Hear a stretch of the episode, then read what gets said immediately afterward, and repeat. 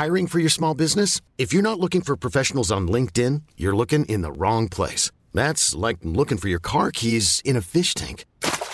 LinkedIn helps you hire professionals you can't find anywhere else, even those who aren't actively searching for a new job but might be open to the perfect role. In a given month, over 70% of LinkedIn users don't even visit other leading job sites. So start looking in the right place. With LinkedIn, you can hire professionals like a professional. Post your free job on linkedin.com slash achieve today. Bonjour à tous et bienvenue à l'heure des pros sur Europe 1 jusqu'à 9h30 et sur CNews jusqu'à 10h30. Chacun remarquera que les coups les plus rudes contre CNews sont portés par les journalistes, nos chers confrères, et ce, pour plusieurs raisons. D'abord, CNews fait vendre, c'est la une de Télérama ce matin qui préfère parler de nous plutôt que du temps où ces journalistes encensaient Benoît Jacot.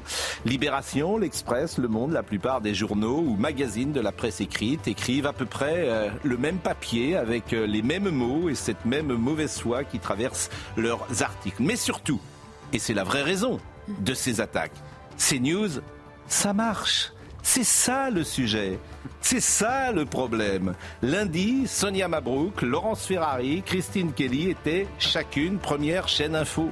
Lundi toujours, CNews était aussi première chaîne info largement devant son principal concurrent avec une différence importante. 3,5 de part d'audience contre 2,6. Comprenez le malaise.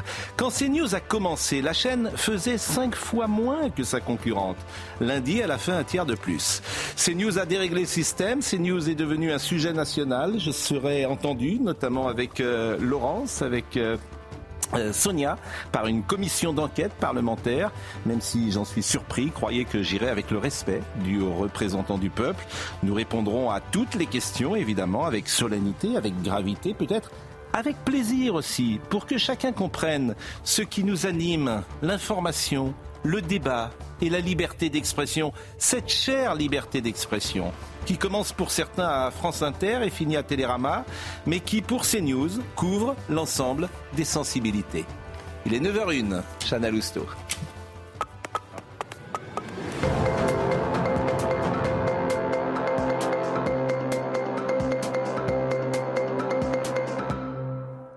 Bonjour Pascal, bonjour à tous. Gabriel Attal va donner une conférence de presse d'ici euh, quelques minutes. Le Premier ministre va tenter de calmer la colère des agriculteurs, même si a priori c'est un point d'étape. Il ne faut pas attendre d'annonce. En tout cas, euh, Gabriel Attal est attendu au tournant. C'est ce que nous a dit Véronique Lefloc, présidente de Coordination Rurale. Ici, il s'agit des enjeux de l'avenir de nos agriculteurs, mais ce n'est pas que en France, c'est l'avenir de ce que vous avez dans, vos assiettes, hein. c'est l'avenir de, notre santé c'est l'avenir de notre souveraineté alimentaire. Gabriel Attal, qui ce matin dans le Figaro se dit prêt à débattre sur l'agriculture avec Marine Le Pen. Elle lui répond qu'il ferait mieux d'accepter le débat proposé par Jordan Bardella. Le président du RN était ce matin sur CNews et Europe 1 et il a renouvelé son invitation. Écoutez. Gabriel Attal a été nommé, d'après euh, les mots de la Macronie, comme une arme anti-Bardella pour les élections européennes. Alors il faut que Gabriel Attal vienne débattre avec moi. J'ai proposé un débat à Gabriel Attal. Gabriel Attal, il est engagé à cinq mois des élections européennes. Il faut qu'il accepte de venir débattre avec moi. Un certain nombre de propositions ont été faites par les chaînes de, télé. Et je pense que c'est l'occasion de confronter une vision de la société. Que vous ne 73 millions d'euros, ça en fait rêver plus d'un, je le sais. Eh bien, c'est la somme astronomique remportée euh, hier soir par un Français à l'euro million. Il a maintenant 60 jours pour se manifester auprès de la Française des Jeux. Et pour les déçus, le prochain tirage est prévu euh, vendredi. 17 millions d'euros sont en jeu. C'est vrai, j'ai décidé d'ailleurs de faire un don euh, de ces 73 millions, chère euh, Chana, euh, bien évidemment. Merci à vous. Sabrina Medjeber est avec nous, elle est essayiste et vous la connaissez désormais régulièrement sur notre plateau. Marie-Estelle Dupont pourra parler tout à l'heure de quelque chose qui nous intéresse, c'est l'emprise, ce phénomène d'emprise. Vous pourrez nous dire précisément ce que c'est. Éric Nolot, André Valini, euh, Henri Guénaud, avec euh, cette euh, chronique hier dans Le Figaro, juif étranger, mal blanc, la recherche du bouc émissaire et le propre des sociétés malades. Papier très intello, très haut de gamme, mm. si vous me permettez. Faire un gamme, je préfère haut de gamme qu'intello. Oui, haut de gamme, une vraie réflexion sur la société d'aujourd'hui. Et le titre n'était pas celui-là à l'origine. Hein. Le titre c'était Le bouc émissaire est innocent. Le bouc émissaire est innocent Oui. Bon, ça ne concerne pas les journalistes Vous de CNews. pas protester au mot intello, hein. c'est devenu une insulte maintenant. Non, mais, Bon. mais vous savez ça, que a toujours été, ça a toujours été très péjoratif et méprisant. oui, mais c'est- Intellectuel, oui, oui, mais ça ne devrait intello, pas. non. Non, ça ne devrait pas. Parce Eh bien, que ça les gamins qui sont bons en classe se font traiter d'intello, vous voyez, par. Oui, par mais c'est péjoratif. Ben oui. Mais Le, le bouc émissaire est innocent, vous parlez pas de CNews Je parle de tous les boucs émissaires. Ah, bon. Et puis Dominique Jamais, qu'on est heureux de retrouver. Euh, merci, cher Dominique. Alors, c'est vrai que ce débat, la une de Télérama, je disais, enquête CNews, le grand remplacement de l'info. Le grand remplacement de l'info. On en est là sur euh, CNews euh, pour nos amis de Télérama. Et je le répète chaque jour, les coups les plus durs sont portés par des journalistes. C'est intéressant. Et, évidemment, de, et on est parfois des non-journalistes pour certains. Alors écoute, hier j'ai écouté France Inter, qui est comme ça c'est le temple du pluralisme, et il y avait un, débat entre Thomas Legrand, éditorialiste euh, de France Inter, aujourd'hui à Libération d'ailleurs, qui explique qu'il n'y a pas de rédaction à, à CNews, qu'il n'y a pas de journaliste, qu'on n'ait pas de carte de presse, etc. Et puis Étienne Gernel. Je vous propose euh, d'écouter quelques extraits sur ce sujet qui nous passionne. C'est d'une immense tristesse que cette époque où l'on confond la réprobation et la contrainte, où l'on confond la, critique et la caporalisation, euh, où- quelle régression pour la liberté d'expression par rapport à la fin du 19e, quand on a inventé cette loi merveilleuse de 1881 sur la liberté d'expression. C'est ça qui est triste. C'est profondément triste. Et ce qui est triste, c'est moins d'ailleurs cette décision absurde du Conseil d'État. Le Conseil d'État n'en est pas à sa première décision absurde. Euh, ce qui est triste, c'est l'absence de réaction, y compris à gauche. Euh, il fut un temps Ah bah, des réactions, il y en a eu beaucoup quand même mais depuis peu une à semaine. gauche, peu à gauche, euh, et c'est ça qui me frappe beaucoup chez les adversaires. Il fut un temps euh, où on défendait la liberté de ses adversaires. C'est ce que faisait Clémenceau euh, quand il défendait en 1881 la liberté d'expression des monarchistes. Et Dieu sait que c'était un républicain euh, féroce, radical. Et il disait la, la, la, la République vit de liberté.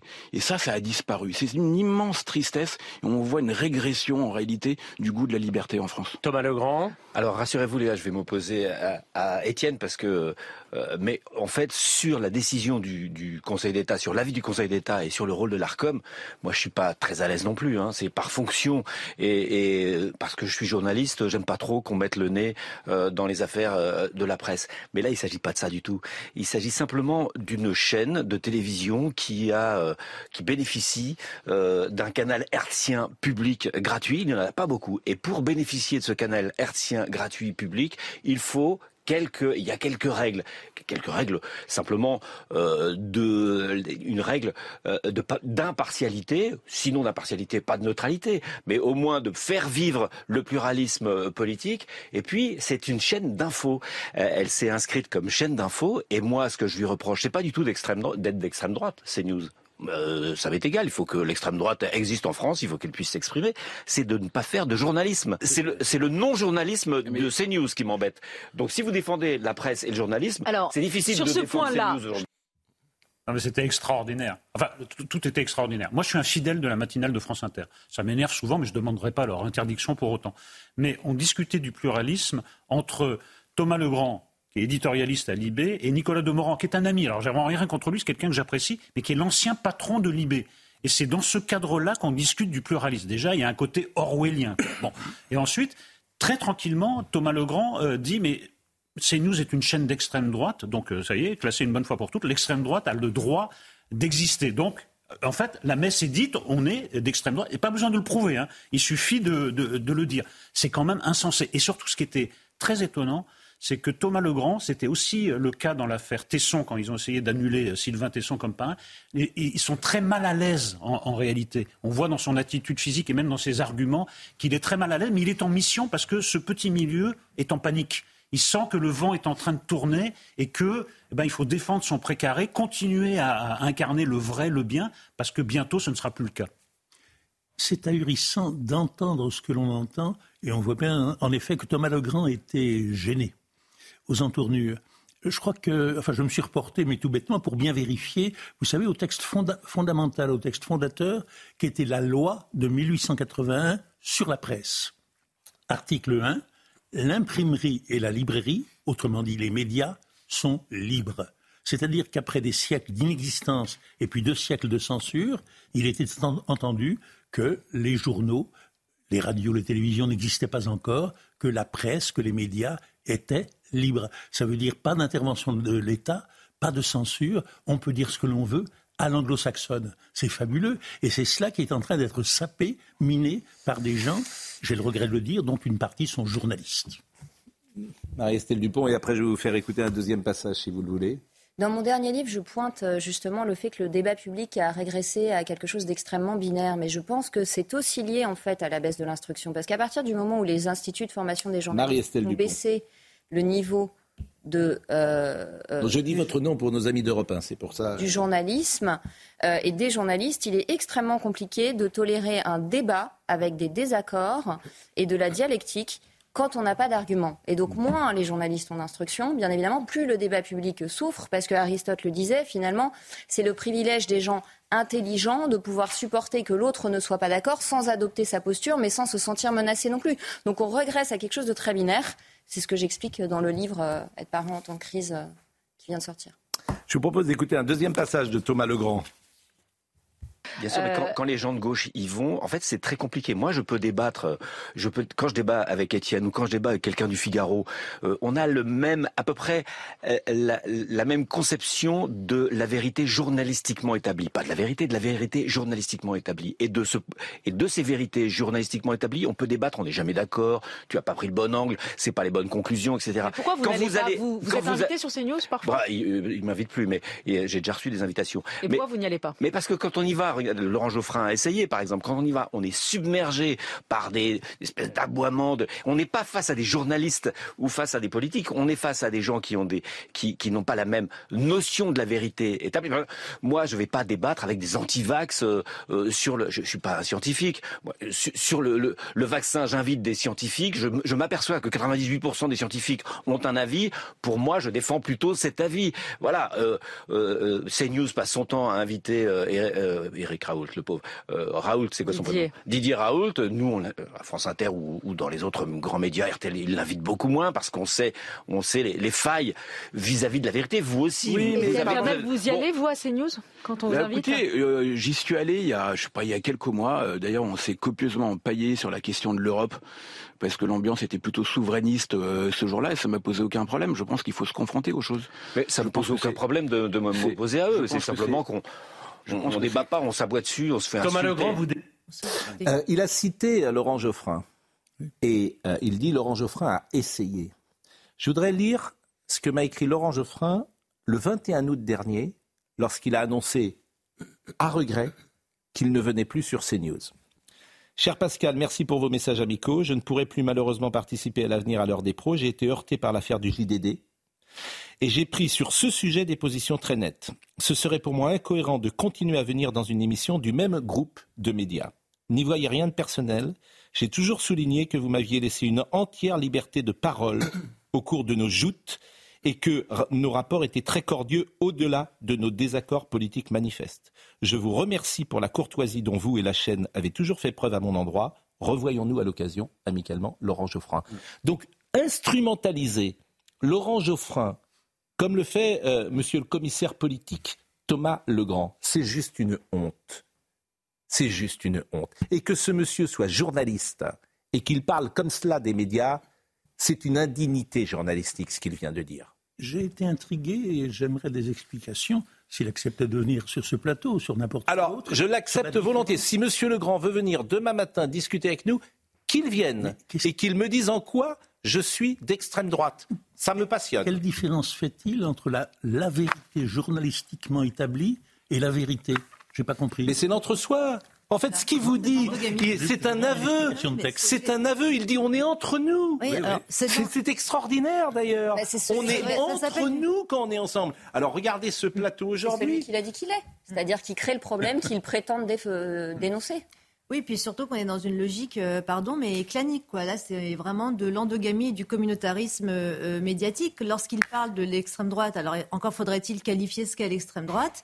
Et à partir de là, euh, prouver les arguments qui nous attaquent en tant que chaîne d'extrême droite sur la base d'enquêtes diligentées. Déjà, ça, c'est le problème. Ah et puis surtout que, André pardon, mais sauf erreur de ma part, les invités d'extrême gauche sont invités ici. Ils refusent de, de, venir parce qu'ils ont certainement également peut-être potentiellement peur pardon, que le débat leur soit trop, trop pouleux. Et puis, euh, je n'ai entendu personne chez CNews, pardonnez-moi, sauf erreur de ma part, critiqué les 69% de présence des députés de la NUPES lors de l'élection présidentielle. Ça, il n'y a rien à redire chez les extrémistes de gauche. André Vanini. Oui, ben justement, moi ce matin, je regarde sur ce plateau, il y a Dominique Jamais, voltairien, je pense qu'il acceptera ce qualificatif. Henri Guénaud qui est gaulliste.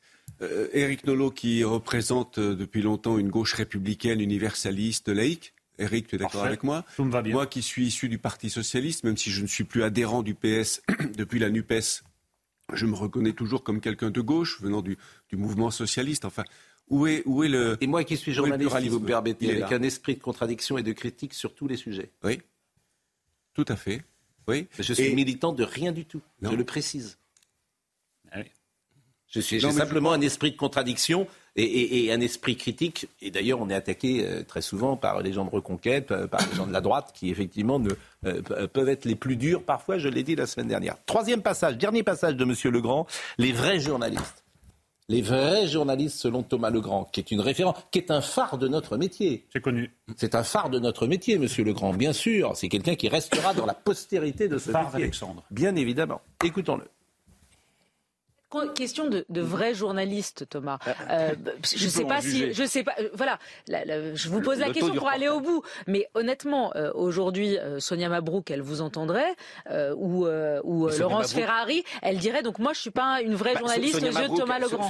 Sonia Mabrouk passe son temps à inviter des confrères généralement du, de la bolosphère qui n'ont pas fait de, de, de, reportage. Elle passe son elle, temps à inviter. Elle est intervieweuse le matin de politique. mais est-ce que d'Éric Raoult, de, de Onfray qui explique. Thomas, non, là, pour le coup, pour le coup, elle reçoit toute la classe politique. Est-ce qu'une seule chose justifie qu'on caporalise ces news Est-ce qu'une seule de ces choses-là Répondez-leur. fiche de la mais, non, mais c'est, mais non, mais c'est fondamental ce débat. C'est extraordinairement dangereux ce, qui est en train de se passer. Vous vous rendez pas compte Le cas CNews est, est anecdotique. On CNews et même si, et même si l'Arcom euh, virait CNews de, de son canal hertien, CNews ferait un can, un, un, un, un tabac, un, tabac sur euh, une chaîne YouTube. Il se débrouillerait très bien. Vous vous rendez compte que ces gens se prétendent journalistes. Les journalistes, c'est les faits. CNews passe son temps à inviter Didier Raoult une fois. Depuis la rentrée, depuis septembre. Une depuis combien même Passe son temps.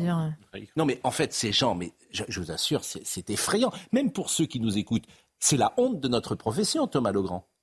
C'est une honte de notre profession puisqu'il ne, il déforme les faits. Et il dit de Sonia Mabrouk qu'elle passe son temps à inviter des gens de la bolosphère de la bolosphère. Non, non, mais les journalistes. Non, mais du coup, je vous assure, on est, on est, mais on n'est pas. Alors même, même Léa Salamé, qui d'habitude n'intervient pas dans ces sujets, même elle hmm. est gênée vis-à-vis de ses consoeurs et elle intervient euh, pour ce. Mais qui est ce monsieur Mais pour qui se prend-il Un journaliste qui aime la censure, qui réclame. C'est un fait. C'est un commissaire politique. C'est un commissaire politique. Qui réclame l'interdiction. C'est un commissaire. Qui réclame la mort d'un média dont il ne partage pas les idées. Mais c'est un commissaire politique. Alors, euh, Monsieur Guénaud, je vous assure, on est chez les fous avec ces news depuis. Euh, mais c'est un vrai. mais, ça vous fait rire. Mais moi, ça me fait pas rire en fait, parce que c'est des confrères. Ce sont des gens qui ont une carte de presse comme moi et qui disent juste n'importe quoi. Ah oui, oui mais quelqu'un quand même, parce que le sectarisme. Si je, peux, me permettre. Henri Guédon. Euh, je pense que vous êtes trop sensible. Oui. Non, mais trop sensible en ce sens. c'est France Inter, c'est 5 millions de gens hier. Je vais vous expliquer. Quand je, je viens sur CNews, je me fais insulter parce que, euh, parce que je viens sur une chaîne qui est, euh, qui est scandaleuse. Mais quand je vais sur BFM sur LC, je me fais insulter par des auditeurs de CNews qui trouvent que c'est scandaleux d'aller euh, sur BFM ou sur, ou sur LC. ça, on en reparlera tout à l'heure, ça illustre parfaitement l'affaire des boucs émissaires. Donc, vous êtes un bouc émissaire parfait. Les autres aussi, ils ne le savent pas toujours, mais sont aussi des boucs émissaires parfaits. Tout le monde est le bouc émissaire de quelqu'un. Euh, deuxièmement, ce qui me frappe dans ce, dans ce débat, d'abord, je, Henri je trouve qu'Étienne Étienne Gernel a, dit tout ce qu'il avait, tout ce qu'il avait à dire dans ce, euh, dans ce débat est, très bien. Bon, il est le patron de la rédaction du Point. Hein, c'est pas un journal qu'on peut classer à l'extrême droite ou à l'extrême extrême droite euh, ou à comment on dit l'ultra droite. Mais il y a une confusion dans ce, dans ce débat. De quoi parle-t-on? Si on parle de l'opinion que chacun a d'une chaîne ou d'un journal ou d'un média, c'est un débat assez, peu intéressant. Vous savez quelle est leur opinion. si on parle de la décision du Conseil d'État et euh, de, la, euh, de, la, plainte qui a été déposée par RSF au Conseil d'État, c'est autre chose. Parce que ce que n'ont pas, dont on commence à prendre conscience tout doucement les uns et les autres, la décision du Conseil d'État prononcée sur un cas d'espèce qui était CNews, elle va s'appliquer à tout le monde. Elle ne peut que s'appliquer à tout le monde. Mais oui, c'est-à-dire que. Et le problème n'est pas tellement qu'elle est absurde, le problème c'est qu'elle est inconséquente. C'est-à-dire que, au fond, on peut pas, le Conseil d'État dit on ne peut pas s'en tenir à la règle euh, actuelle qui est de regarder les équilibres politiques. Vous, vous êtes membre d'un parti politique, vous, êtes, vous avez un mandat, Bon, il faut faire respecter la règle générale. Alors on peut trouver que c'est une violation de la loi de 1881, mais enfin, je, trouve que c'est une règle qui n'est pas malsaine en réalité. Dire un tiers, un tiers, un tiers, un tiers pour le, gouvernement, un tiers pour la majorité, un tiers pour l'opposition. Ça, c'est objectif. C'est-à-dire que vous êtes membre d'un parti, vous êtes, vous êtes élu, tout ça, ça c'est un critère objectif. Là, on entre dans toute autre chose. C'est-à-dire, on entre dans le domaine du subjectif. C'est-à-dire, on va, moi, ou, André Valigny, on va dire, mais alors vous, vous êtes, vous êtes ceci, vous êtes cela, mais moi, je n'autorise personne à me classer dans une Nous sommes politique ou philosophique. Nous sommes d'accord. Je, voilà, donc Nous on entre dans quelque chose qui conduit, mais ça a déjà été évoqué, et ça, c'est le problème. Si on va au bout de cette logique, ça conduit au fichage. Le fichage et le flicage, mais ça, c'est le, plus grave. Mais, je vous dis, attention, je, voudrais écouter. je pense que l'Arcom va pas aller jusque-là. Je suis d'accord. Si j'ai bien lu l'interview. Henri, je suis d'accord. Je voudrais qu'on écoute juste Monsieur Deloire qui a donné une conférence de presse hier. Mais en fait, le problème, je le répète, le problème numéro un, c'est que ces news, ça marche. C'est ça leur problème. Ça marche. Donc, euh, et Libération, ça marche pas beaucoup. Dans un journal qui marche, ça ne marche pas, euh, en tout cas si bien. C'est ça leur souci. Euh, écoutons M. Deloire qui a donné une conférence de presse hier. Pourquoi nous avons attaqué l'ARCOM? Parce que c'est l'ARCOM contre qui nous avons exercé un recours dans le dossier CNews. Parce qu'il y a une évolution dans les chaînes d'information. Jusqu'à présent, les chaînes d'information ont essayé de tenir une ligne distinguant le journalisme de la politique. Et en fait, c'est le contournement de la loi par ces news qui pose problème. Il y a une forme de tricherie, et il fallait mettre fin à cette tricherie. C'est le rôle de l'ARCOM d'y mettre fin. L'ARCOM ne le faisait pas, on a demandé à l'ARCOM de le faire. Parce que ces news, comme les autres chaînes d'information, a signé avec l'ARCOM une convention, dans le cadre de l'attribution de fréquences hertziennes, de TNT, qui relève euh, du domaine public, et cette attribution de fréquence du domaine public, elle est euh, accordée en contrepartie d'engagement. Et c'est normal que tout le monde les respecte. Sauf à trahir euh, les engagements contractuels et le public. Notre enjeu, c'est que l'ARCOM exerce ses responsabilités. Ce que, au fond, le Conseil d'État a dit, c'est que l'ARCOM n'avait pas fait son travail. Nous, c'est une, une idée qu'on défendait depuis huit ans. L'ARCOM n'avait pas réussi à obtenir que sur CNews, il y ait une diversité de points de vue, ni ne s'était assuré du cadre d'indépendance éditoriale. Et je dirais même que l'ARCOM a tout fait pour que cette décision ne soit pas prise. Puisque l'ARCOM nous a opposé des arguments dans la procédure, et que l'ARCOM a même contesté notre intérêt à agir.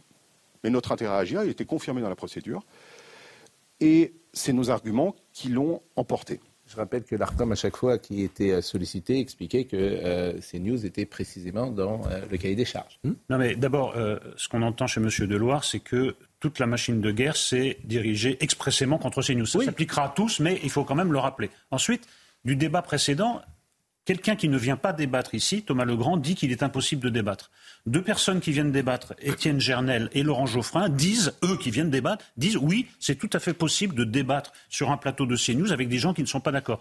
Donc en fait, on oppose les gens qui connaissent CNews, qui viennent ici, qui débattent en toute liberté, avec des idéologues comme Thomas Legrand, qui a décidé une bonne fois pour toutes que nous étions une chaîne d'extrême droite et qu'il fallait nous punir. Écoutez, ça va pas. Il y a, le, ciel de l'idéologie et la terre des réalités. et, je, rappelle que M. Euh, Legrand, s'il souhaite venir demain matin, il a mon portable. J'ai un commentaire bref sur M. Deloire. Hmm. Pauvre Bitos. Ah oui, pauvre Bitos qui est remonté d'ailleurs à Paris. Hmm. Formidable, pauvre Bitos. De Jean Anouilh, ça durait 3h15 à l'époque. Je pense qu'ils vont resserrer parce que plus personne ne peut voir une pièce de 3h15 aujourd'hui. Mais vraiment, c'est à 19h au théâtre Héberto. Allez voir Pauvre Bitos, parce que c'est très intéressant. Vous avez raison. Dans un autre extrait, il dit euh, Ça s'applique à tous, mais je ne ferai pas de fausses équivalences. Oui. Donc c'est intéressant parce qu'il a déjà le résultat de l'enquête avant l'enquête. Bien sûr. Euh, et, je trouve que c'est très symptomatique. C'est intéressant que ça sorte en fait ça, parce que je trouve que ça met en lumière quelque chose qui est déjà à l'œuvre depuis plusieurs années. C'est que euh, le débat intellectuel est en train de laisser place à de la démonologie. C'est-à-dire vous, vous êtes du mauvais côté, donc je ne peux pas parler avec vous parce que si je parle avec vous, je risque d'attraper votre maladie. Donc on est dans une logique paranoïaque où tout ce qui n'est pas moi est mauvais. Et ça, c'est quand même très préoccupant pour l'intelligence de la jeune génération. Robert Ménard était hier avec nous. Il a dirigé euh, un Reporter sans frontières. Il écoutait hier notre émission et c'est lui-même qui, pendant l'émission, m'a dit je veux réagir et il a réagi. Écoutons. Vous savez, enfin, vous êtes journaliste, je suis journaliste, je pense aux centaines de gens qui partout dans le monde se battent pour Reporter sans frontières. Et c'est pas des guignols comme ça. Je veux dire, moi, je connais, je peux vous citer des noms dans des pays où, honnêtement, il fallait être sacrément courageux plus que nous pour, pour dire je suis le correspondant de Reporters Frontières. Et ça me fait de la peine que cette espèce de, de pingouin là nous tienne un certain nombre de propos invraisemblables. Et je pense à ces copains-là et je me dis je n'ai pas envie que demain les gens se disent parce que moi on me l'a dit dans un taxi hier la, dernière fois à Paris hier ou avant-hier le type me dit euh, il savait pas qui j'étais il reconnaît que je suis le maire de Béziers et, et je sais pas pourquoi il me parle de ça il me dit ah mais c'est des beaux salauds ces gens de Reporters Frontières mais vous pouvez pas savoir dans quel état ça m'a mis. J'ai dit, bien sûr que non. C'est pas des beaux salauds, c'est des gens formidables, mais c'est pas cela. Voilà. Et ça me fait de la peine, ça me blesse. Voilà ce qu'on pouvait dire sur ce sujet euh, aujourd'hui. Et euh, on, va marquer une pause. Saluer notre confrère Thomas Hill d'Europe 1 qui va prendre l'antenne sur la radio bleue. Bonjour cher Thomas. Merci beaucoup et bonne émission. Bonne émission à vous euh, également. On marque une pause et on revient juste après la pause avec cette chronique euh, toujours euh, passionnante d'Henri Guénaud, juif, étranger, mal blanc, la recherche de boucs émissaires et le propre des sociétés euh, malades, protestant à la Saint-Barthélemy, noble sous la terreur, bourgeois pendant la commune, arménien dans l'Empire ottoman finissant, petit paysan propriétaire sous Staline, juif, gitan, homosexuel pour les nazis, communiste en Amérique au temps du macartisme, intellectuel pendant la révolution culturelle de Mao, copte en, en Égypte, musulman en Inde, n'importe qui peut l'être il n'est pas l'exclusivité d'une idéologie, d'une religion, d'un parti. C'est la nature humaine qui se rappelle à nous. Et vous parlez du bouc émissaire. C'est un texte absolument euh, passionnant, intéressant et qui nous permettra euh, d'entamer la réflexion. À tout de suite. Elle est en train, Gabriel Attal, pardonnez-moi, est en train de s'exprimer. Il veut placer l'agriculture au rang des intérêts fondamentaux de la nation, au même titre que notre sécurité ou notre défense nationale, la souveraineté agricole et notre cap, est-il en train de dire en ce moment. Un nouveau projet de loi Egalim avant l'été. Très concrètement, il y avait 62 engagements qui ont été pris à l'occasion de cette conférence de presse que j'avais faite. 100% des chantiers ont été ouverts depuis que ces 62 engagements ont été euh, pris et il est en train de s'exprimer. Somaya Labidi nous rappelle les titres. Vous en parliez à l'instant, Pascal. Il démine le terrain avant le salon de l'agriculture. La souveraineté agricole est notre cap, vient de rappeler Gabriel Attal. 62 engagements ont été pris. Jamais autant d'avancées en si peu de temps, a-t-il déclaré.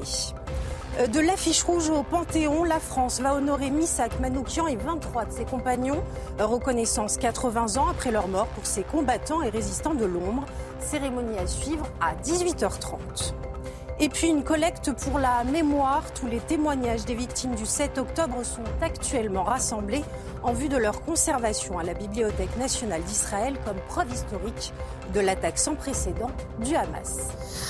Henri Guénaud est avec nous, vous le connaissez. Euh, il représente une tendance dans la vie euh, politique française euh, d'un discours plutôt haut de gamme, disons-le, je peux le dire comme ça, sans démagogie, inquiet pour le monde dans lequel nous vivons, vous êtes un gaulliste, donc évidemment, quand on est gaulliste, on a du mal à voir les héritiers aujourd'hui ou ceux qui se présentent euh, comme tels.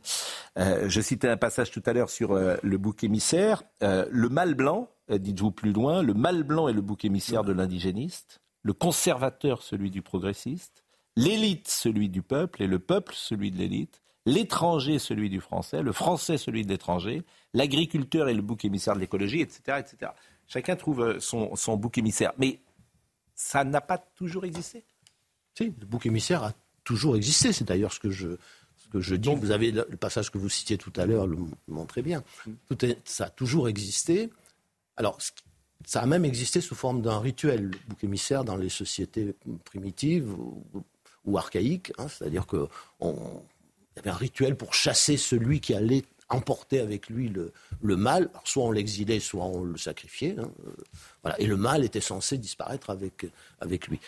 Alors, le rituel a disparu.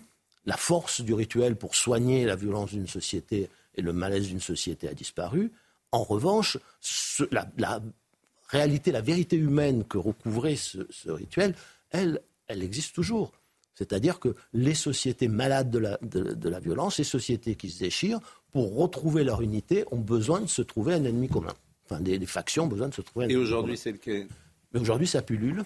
Voilà. Et, ça pullule jusqu'à ce que. Aujourd'hui, ce qui est frappant, c'est que tout le monde a son bouc émissaire. Donc on, part vers la guerre de tous contre tous, jusqu'au jour où la logique du bouc émissaire va finir par en sélectionner un. Ah oui, c'est ça que je veux dire, parce que si tout le monde a un bouc émissaire, il n'y a plus de bouc émissaire. Non, non, non. à, la, fin, à la fin, de toute façon, Alors ça sera lequel à la société. Non, mais euh, quand ça devient insupportable, quand la violence et les divisions deviennent insupportables, il faut bien, euh, il faut bien se réunifier. Et pour se réunifier, bien, il faut se trouver un ennemi commun. Voilà, ça c'est la, la, première chose. Donc ça, ça a toujours existé, sauf qu'aujourd'hui, la, prolifération des boucs émissaires, elle est invraisemblable. Voilà, c'est, on verra ce que la logique du bouc émissaire, quelle est la, la minorité euh, innocente, puisque le propre du bouc émissaire, c'est d'être innocent. C'est ce que dit René Girard très justement, d'ailleurs. C'est euh, très justement à savoir, il dit le, le, Christ nous a appris que le bouc émissaire était innocent. Par nature, le bouc émissaire est innocent. le, coupable qui est poursuivi, c'est pas un bouc émissaire, c'est un coupable. Ce qui fait le vrai coupable, c'est ce qu'il a fait, non ce qu'il est, mais la logique du bouc émissaire, c'est celle du loup qui dit à l'agneau si ce n'est toi, c'est donc ton frère, hum. je n'en ai point, c'est donc quelqu'un des tiens. Oui, bah, c'est ça. Et, et, on, a, on attise le, mécanisme du bouc émissaire euh, en, effaçant ou en brouillant la frontière entre le coupable et l'innocent. D'où la, raison pour laquelle euh, il, faut, il faut chercher le coupable à tout prix, le vrai, hum. et il faut réellement le punir. Alors ça, c'est la deuxième partie, effectivement, de la chronique. On fait advenir le bouc émissaire quand on ne désigne pas et que l'on ne punit pas ou pas assez le criminel, le violeur, le voyou, le casseur, le pilleur, l'adepte du rodéo urbain qui met en danger la vie des autres, le récidiviste, le trafiquant de drogue qui vend son poison, etc. Donc ça, c'est la deuxième mmh. partie. Donc le bouc émissaire est innocent et il existe le bouc émissaire d'une certaine manière parce que le vrai coupable, on ne va pas le chercher. Exactement. Et quand on a le bouc émissaire innocent, ben, on, on, se dispense d'aller chercher le vrai coupable. J'ai une question, pardon.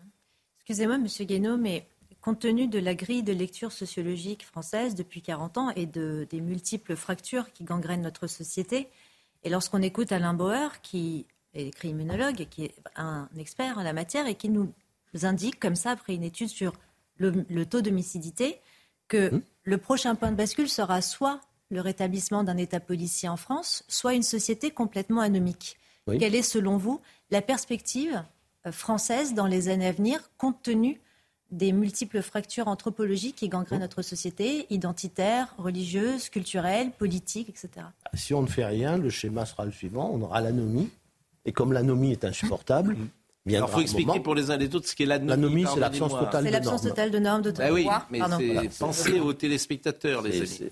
La, sociologie française est née sur le concept d'anomie au XIXe siècle. Mm. C'est l'absence totale de normes, l'absence totale de repères. quand il n'y a plus de différence entre le, coupable et l'innocent, le bien et le mal, etc. donc, euh, et l'anomie, évidemment, elle est insupportable. C'est-à-dire, une société anomique n'est plus une société. Hein. C'est la loi de la jungle. Donc, comme ça, c'est insupportable. Euh, après, au bout de l'anomie, il y a l'autoritarisme. Alors, dans le meilleur des cas, on a de la chance, on a Napoléon euh, euh, ou De Gaulle. Ou quelque chose. Dans le pire des cas, on a Adolphe. Oui, alors, non, mais il y a autre chose en marge. Quel sera le visage de cette autorité Non, mais il y a, en marge, en marge de ce papier, c'est pas dans ce papier, mais ce que vous dites aussi intéressant sur la tentation autoritaire, même des démocraties. Hum et même, pourquoi, euh, disons-le, de notre démocratie. Moi, je vois ça euh, arriver. C'est-à-dire que beaucoup de gens regrettent euh, que nos libertés individuelles, on l'a vu sur le Covid, elles ont été entamées. Ici, on a souvent parlé de, de, cela. Comment vous l'expliquez qu'en plus, c'est plutôt des gens de gauche qui réclament de plus en plus d'interdictions? On est passé Ben non, on est passé d'un. Il était interdit d'interdire en 1968. Et c'est ces gens-là, c'est Thomas Legrand, c'est tous les petits commissaires du peuple qui réclament sur le Covid, sur l'écologie, sur tous ces sujets-là, plus de normes, plus de règles et plus de contraintes. C'est étrange. Disons que ça a l'air paradoxal. En réalité, d'abord, ça ne touche pas que les gens de gauche. je pense que ça, ça touche une bonne partie de la société, plus le désordre est, euh, grand, plus la société se radicalise, euh, et, plus l'autre doit être contraint, doit être réglementé, doit être... Voilà, euh, il y a ça, et puis il y a, y a, y a la, politique de la peur. C'est-à-dire, quand vous faites la politique de la peur, vous êtes sûr d'obtenir la contrainte et, la, et, la, mmh. et l'obéissance. Mmh. moi, j'avais... Bon, je dirais que comparaison n'est pas, n'est pas raison, mais les mêmes mots qui ont été employés pendant la pandémie ont été employés en 1940 par le régime de Vichy. Les affiches obéissez, obéissez à vos chefs, euh, ou le discours du maréchal disant euh, ce sont nos relâchements qui sont la cause de notre défaite. Eh bien, on, disait partout nos relâchements sont la cause de, l'épidémie. Donc, donc, il faut contraindre. Et la peur fait obéir. Et c'est la guerre, avait dit Emmanuel Macron le jour où il a été exprimé. Nous sommes en guerre. Nous sommes en guerre, nous sommes en guerre, alors que le Covid n'était pas une guerre. Ce que vous appelez la gauche, c'est l'extrême gauche. L'extrême gauche a toujours été du côté de la coercition. Tous les mouvements d'extrême gauche sont des mouvements révolutionnaires qui veulent anéantir l'adversaire ou en tout cas bâillonner l'adversaire. là, on confond la gauche et l'extrême gauche. Ça appelle une réflexion, c'est que mai 68 a, parfaitement réussi euh, sur euh, la question de l'autorité, détruire l'autorité, mais totalement échoué sur la question des mœurs et des libertés, puisque aujourd'hui on a exactement le contraire de tout ce qu'ils avaient essayé de faire. Bon, en tout cas, je renvoie à cette chronique qui a paru dans euh, Le Figaro hier, et euh, c'est toujours un plaisir de vous écouter et de vous recevoir. C'est un euh, avertissement aussi. Hein. Judith Godrèche, ça m'intéresse. Judith Godrèche va parler au César vendredi. Et Marie-Estelle Dupont, qui vient régulièrement nous voir, lorsque hier on a bavardé ensemble, euh, je lui ai demandé est-ce que vous pourriez me parler euh, de euh, ce qu'on appelle l'emprise? Et de ce mot qui n'existait pas là encore. En fait, il y a des mots nouveaux qui sont arrivés. s'il y a 10 ans ou 15 ans, dans le vocabulaire, ce mot l'emprise. Parce que j'entends aussi parfois certains dire, quand tu es amoureux, tu es toujours sous emprise. Forcément, c'est une domination, ou en tout cas une dépendance. Domination peut-être pas, mais dépendance de l'autre. Donc, quel est votre sentiment sur précisément cette affaire euh, et euh, comment euh, vous pouvez mettre en fiche l'emprise? Mettre en fiche. Non, mais moi, je fiche pas personne. Mettre en fiche. Bah, vous avez compris ce que je veux dire. Mettre en fiche. Non, alors, une définition. Je crois que les mots sont importants, Pascal. L'emprise, c'est le contraire de l'amour. L'emprise, c'est une secte à deux. Voilà. Il y a un gourou, il y a une victime. Il ne faut pas inverser justement les places.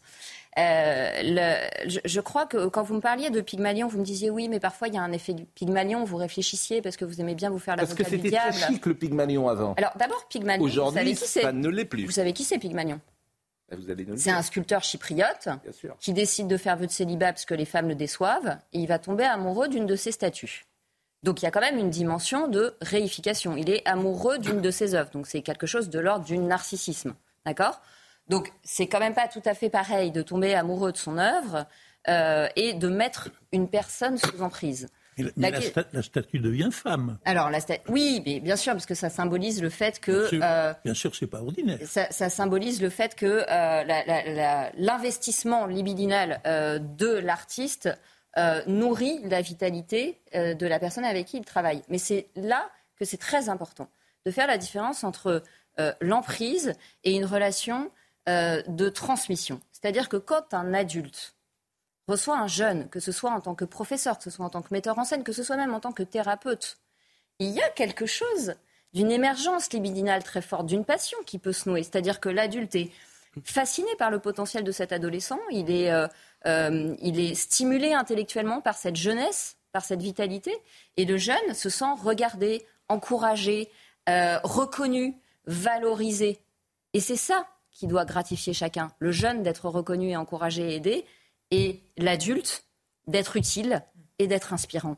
Point final.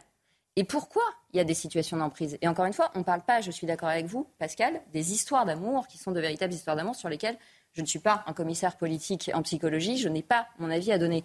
Mais ce que dit très bien et très courageusement Judith Godrèche, c'est que elle n'était pas en capacité de donner un consentement ou pas. C'est-à-dire que les situations d'emprise, pour tous ceux qui l'ont vécu dans leur famille ou à l'extérieur, on sait très bien que dans l'emprise, il n'y a pas besoin de violence physique. on sait très bien qu'il n'y a pas besoin de verrou aux portes. Donc quand euh, un adulte dit, mais enfin, elle n'était pas séquestrée, elle avait la clé de l'appartement, on voit bien le tour de passe-passe, on voit bien la manipulation. Quelqu'un qui est sous emprise, il n'y a pas besoin de le forcer. Il va devenir le meilleur avocat de la relation qui le détruit.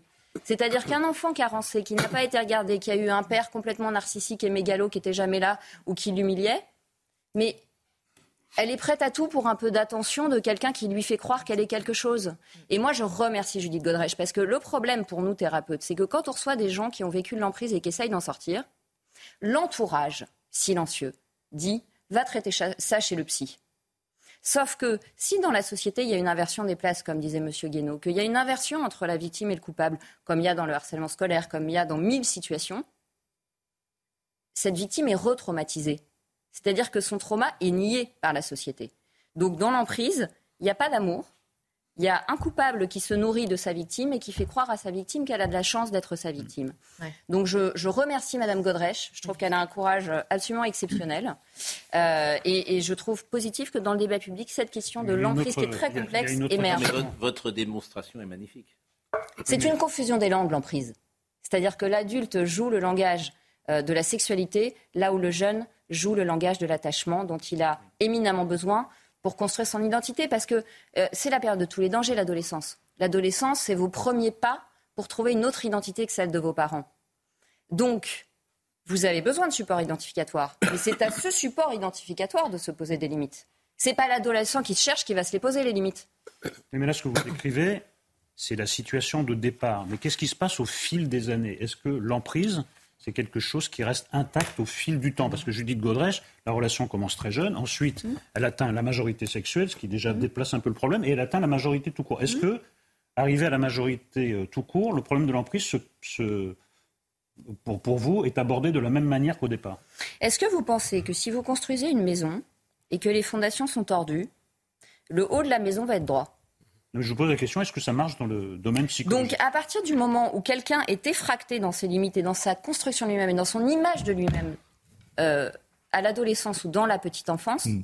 la possibilité même pour lui de faire un pas de côté et de comprendre ce dont il a été victime hmm. est extrêmement long et extrêmement difficile. Mais même quand on a fait des études de psychologie, on met des années à comprendre ce qu'on a vécu enfant puisqu'on n'a pas... Dominique Jamais ou André Valigny, s'il a... Dominique Jamais je suis blanc, je suis mâle, je suis vieux, alors je me garderai bien de donner le moindre avis sur cette question, de peur de recevoir un courrier abondant et qui généralement n'est pas euh, très sympathique. Ben, vous, souscrivez complètement à ce que vient de dire Marie-Estelle, j'espère. Ah, écoutez, euh, je dois dire que je me suis posé une question et je ne sais pas si vous avez la réponse, moi je ne l'ai pas. On a passé récemment, assez peu d'ailleurs, une vidéo datant de 2011 où Judith Godrèche, qui à ce moment-là était largement majeure, hmm. décrivait son rapport avec sa relation avec Benoît Jacot. On l'a passé, c'est une émission Thé ou Café de Catherine Sellac, effectivement, où elle parle et elle dit du bien alors que la eh relation est terminée. Plus, que du bien, ça a été une révélation, il m'a ouvert la vie, j'ai découvert le cinéma, c'était magnifique. C'est pas tout à fait ça, il y a du sous-texte dans ce qu'elle dit. Pardonnez-moi, justement. Non, enfin, elle, il y a du sous-texte dans ce qu'elle dit. Vous avez raison, mais il y a du... Pour qui sait écouter, c'est très intéressant ce dont vous parlez, d'ailleurs on pourrait la réécouter, pour qui sait écouter, il y a une petite musique sous-jacente et tu comprends effectivement la souffrance qui a pu euh, euh, exister.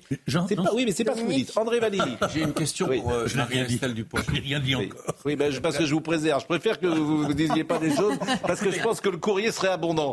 Et comme je vous aime bien, j'ai pas envie de vous mettre dans un piège. Je vous protéger contre moi-même. Je vous protège contre vous-même.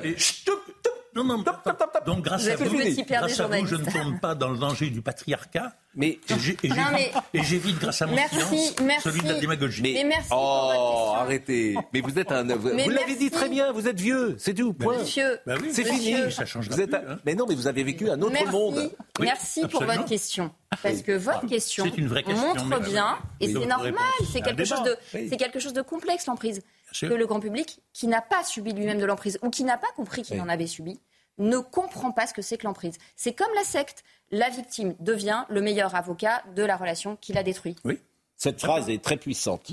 J'ai une question pour Marie-Estelle Dupont. L'emprise, la notion d'emprise, elle est assez facile à, expliquer, vous l'avez très bien fait, entre une, adolescente de 14 ans, Judith Godrèche, et un adulte de 40 ans. Je crois que c'est Benoît Jacot qui avait cet âge-là à ce moment-là. Est-ce que c'est aussi facile à démontrer et à expliquer entre deux adultes du même âge? Bah, c'est le rôle des cabinets de thérapeutes, c'est d'analyser finement à quel moment il y a véritablement de l'emprise, à quel moment la personne victime est responsable du choix qu'elle a fait, etc., euh, etc. Mais oui, des mécanismes d'emprise avec de véritables. Maintenant, il faut faire attention à la hum, banalisation du terme de pervers narcissique, parce que maintenant, le pervers narcissique, c'est juste l'ex qui vous a quitté et qui répond plus à vos messages. C'est quand même pas pareil. Donc, il y a des termes qui ont un sens, voilà. Et le terme de pervers narcissique, de manipulation et d'emprise, ça se caractérise par des, des choses extrêmement précises, et notamment la dévalorisation, la disqualification de l'image de l'autre, le sentiment d'être coupable, le sentiment finalement d'avoir de la chance que le bourreau s'intéresse à moi, ce qui ce que j'expliquais dans une émission du service public sur les femmes qui n'arrivent pas à se défaire d'un homme violent. Euh, voilà, donc c'est oui, mais ça se caractérise aussi entre deux adultes. Et même entre deux enfants. Je, vous renvoie à un film qui une étrange affaire avec Michel Piccoli ah et Gérard Lanvin, qui raconte effectivement une emprise. Il y avait également une affaire de goût euh, qui était un film. Euh... Une emprise entre deux hommes, là, du coup. Oui, bah, bien sûr. Belmer aussi dans ce film. Euh, euh Jean-François Belmer, qui est, qui est, absolument formidable. C'est une emprise de Michel Piccoli euh, sur euh, son employé, en l'occurrence Gérard Lanvin, Gérard Lanvin, et qui fait exploser le couple qu'il forme avec Nathalie Baye. C'est un film de granier de fer absolument formidable, absolument formidable. Il y a une autre affaire, une autre, un film qui s'appelait Une affaire de goût également. Ah, je ne connais pas ça, je crois pas. C'était un, jeune comédien à l'époque qui s'appelait Lioret avec Bernard Giraudot et le film était de Bernard Rapp. Et pareil, c'était une manip euh, d'un patron sur euh, son employé. Bon, ça s'appelle une emprise. Euh, vraiment, un merci. Viol psychique, en fait, merci. On va parler de la ménopause avec le docteur Mouly et très souvent nous parlons de ce thème. Ne souffrez plus en silence parce que c'est un thème qui passionne. Je vais remercier évidemment Henri Guénaud, sauf si vous voulez euh, dire un dernier mot. C'est vraiment un plaisir souvent de, vous avoir, toujours de vous avoir. La, vie politique, elle est finie. À chaque fois, je vous pose cette question. Non, non. La vie n'est pas finie, donc on verra. Et pourquoi vous ne présentez pas à la présidence de la République? Parce qu'il ne suffit pas d'être tout seul et d'avoir envie pour que ça ait un sens. Ah ben alors vous n'êtes pas gaulliste. Hum ah bah si, parce qu'il n'était pas tout seul. Hein. Ah bah en 40, il est tout seul. Ah, non, mais il n'était pas, candidat à la présidence de la République. Oui, ben c'est pareil. Il sauve la France. Pas été élu. Il sauve la France. Oui, mais, il sauve non, la France. Il n'aurait pas été élu. Le parallèle est un peu audacieux. Franchement. Mais attendez. Mais quand, il, quand il décide euh, de revenir pour être oui. et de se présenter ensuite en 62, à la, enfin en 65 à la présidence de la République, puisque au début c'était des notables. Là, il n'est pas tout seul. Il a derrière lui les l'histoire, le mythe, le mythe ce qui est ah oui, j'ai pas fait le 18 juin, voilà. Mais ce qui est fou quand on y pense d'ailleurs, hmm. cette affaire, souvent on y pense tous, c'est comme les compagnons de la Libération. Cette affaire est folle. Cet homme, hmm. il part à Londres le 17 juin, tout seul, et qui fait cet appel, dans toute l'histoire de l'humanité, c'est peut-être une des choses les plus sidérantes. Hmm. Il est tout seul, tout seul, tout seul, tout seul. Ben, comme vous peut-être. oui, mais le, pays n'est pas envahi. Je... Euh, ça dépend. Ça dépend, Monsieur Guénaud, vraiment. Ça dépend de vous savez bien ce Vous savez bien ce que disait De Gaulle lui-même. Oui. Un homme et les circonstances. Oui, vous avez raison. Absolument. Vous avez raison.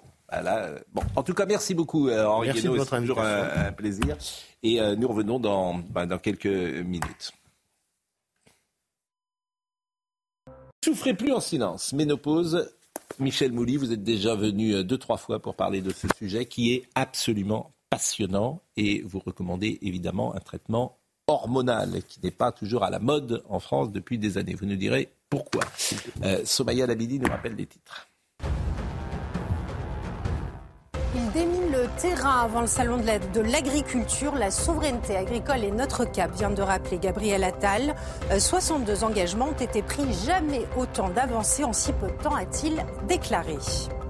Hackés depuis un mois, ils, reprennent enfin le large. Les pêcheurs du golfe de, de Gascogne peuvent à nouveau pêcher.